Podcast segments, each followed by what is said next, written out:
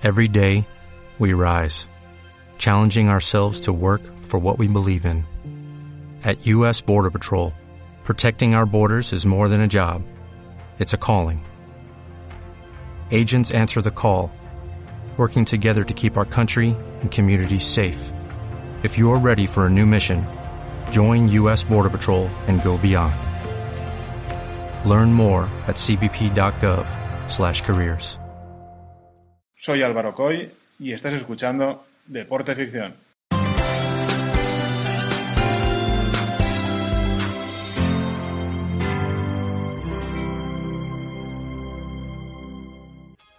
Juegos Olímpicos de 1992.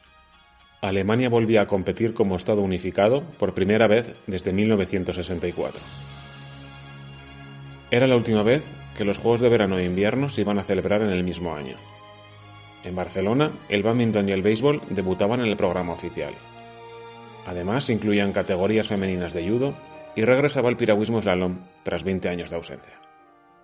La selección de baloncesto de Estados Unidos llevaba por primera vez a los mejores jugadores de la NBA y se proclamaba campeona de forma arrolladora.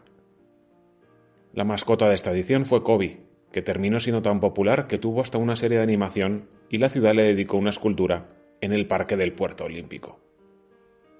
Aún a día de hoy, Kobe está considerada la mascota más rentable de unas Olimpiadas junto a Misha, la de Moscú 1980, que también tuvo serie animada. La canción oficial de los Juegos Olímpicos se tituló igual que el lema. Amigos para siempre fue compuesta por Andrew Lloyd Webber con letra de Don Black. En la ceremonia de clausura fue interpretada por José Carreras y Sarah Bridman, y tras el evento, los Manolos hicieron una versión que fue canción del verano. Otro tema que marcó el evento fue Barcelona, interpretado por Freddie Mercury y Montserrat Caballé. El británico la compuso en honor a la soprano tras conocerla, pero el líder de Queen no pudo volver a cantarla junto a ella en la ceremonia de apertura al fallecer meses antes de la inauguración.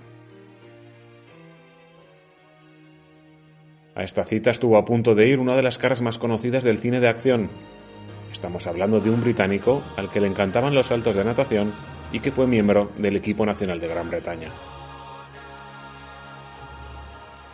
Entonces tenía los mismos músculos pero más pelo.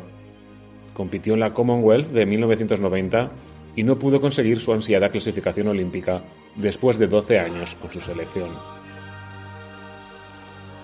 ¿Qué hubiera sido de Jason Statham si hubiera clavado el salto que necesitaba para estar en Seúl 88 o Barcelona 92?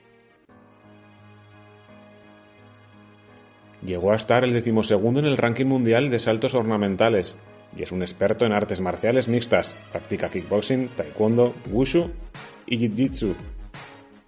¿Y si se hubiera centrado exclusivamente en el deporte?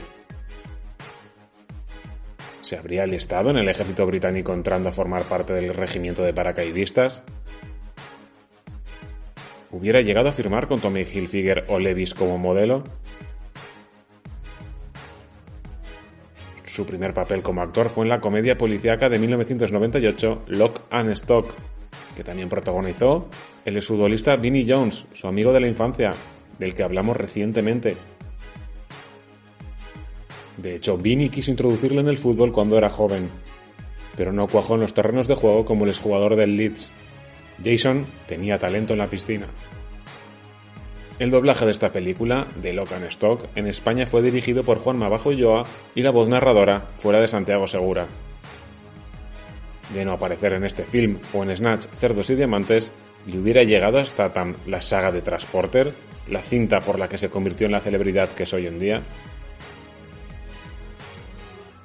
Fue uno de los actores fetiche del también director de Sherlock Holmes, el exmarido de Madonna, Guy Ritchie,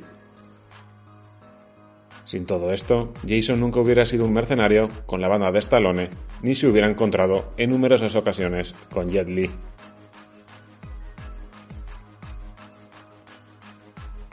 Entre sus aficiones está el ser coleccionista de vehículos, Lamborghinis, Audis, Aston Martins, Jaguars. Lo de conducir lo ha llevado a la pantalla no solo en su trilogía estrella, sino también en películas como Italian Job, La carrera de la muerte o en la archiconocida y eterna The Fast and the Furious, donde se volvió a cruzar con Vin Diesel. Su papel le supuso ser nominado como mejor villano por los premios de la Fox.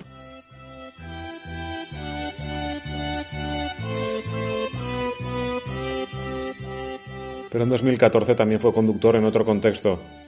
Fue en el videoclip de Summer, canción de Calvin Harris, el rey del electropop, la canción estuvo nominada al mejor sencillo británico y a vídeo del año de un artista británico en la ceremonia de 2015 de los premios Brit. El clip fue nominado también por la MTV y superó los mil millones de reproducciones en YouTube.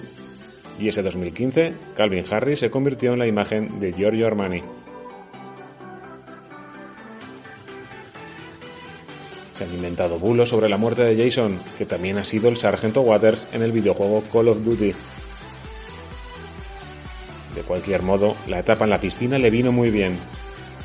Hubiera sobrevivido en la superproducción de 2018 Megalodon, donde su personaje se enfrentaba a un tiburón gigante.